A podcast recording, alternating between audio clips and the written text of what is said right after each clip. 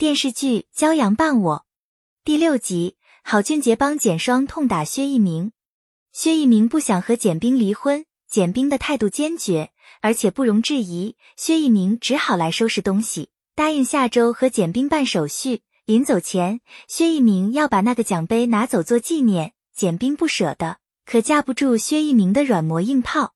盛阳来给简冰送螺蛳粉，在楼下看到薛一鸣在搬家。赶忙躲到一边，简冰把薛一鸣送到楼下，他望着薛一鸣远去的背影，心里五味杂陈。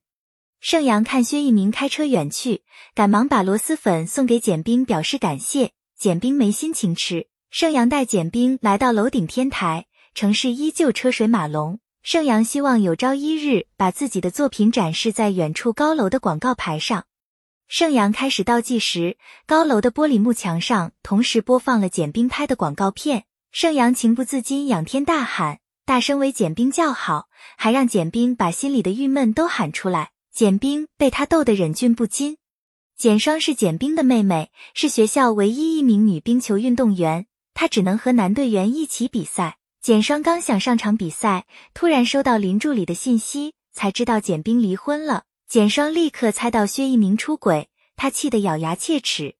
简双上场比赛，他凭借过硬的球技一路冲杀，为球队赢得胜利。薛一鸣刚把车停在地下车库，突然有人骑摩托车冲他而来，另一个人在背后用棍子把他打晕，然后坐上摩托车扬长而去。梁珊珊来医院看望薛一鸣，薛一鸣也没有认出袭击他的人，只记得对方穿一身黑衣服。还戴了一个头盔，杨珊珊怀疑他得罪了神秘人，薛一鸣猜不到凶手是谁。胡总着急要广告片，让薛一鸣在病床上剪辑。薛一鸣手臂上打着石膏，另一手还打着吊瓶。杨珊珊为薛一鸣打抱不平，立刻回公司帮他剪辑广告片。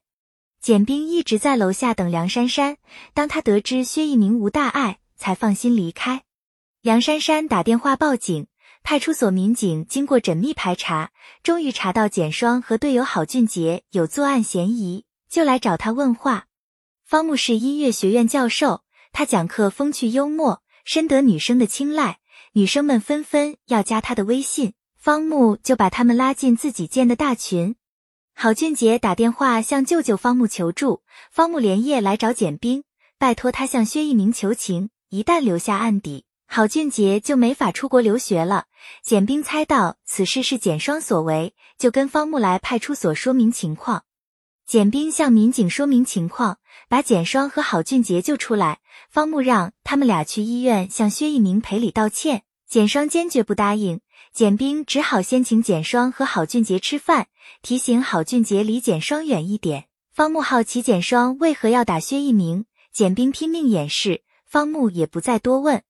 简冰埋怨简双做事太冲动，简双不服气，他都是为简冰打抱不平。郝俊杰也在一旁为简双说好话。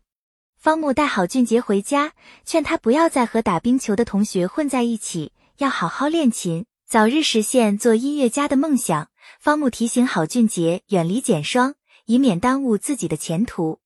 罗美娟要安家同学会，特意买了三千元的裙子，她没有摘下吊牌。想等聚会结束以后再退回去。盛阳觉得不好看，罗美娟却觉得很高档。本音频由喜马拉雅小法师请你整理制作，感谢您的收听。更多热播剧集，敬请订阅关注。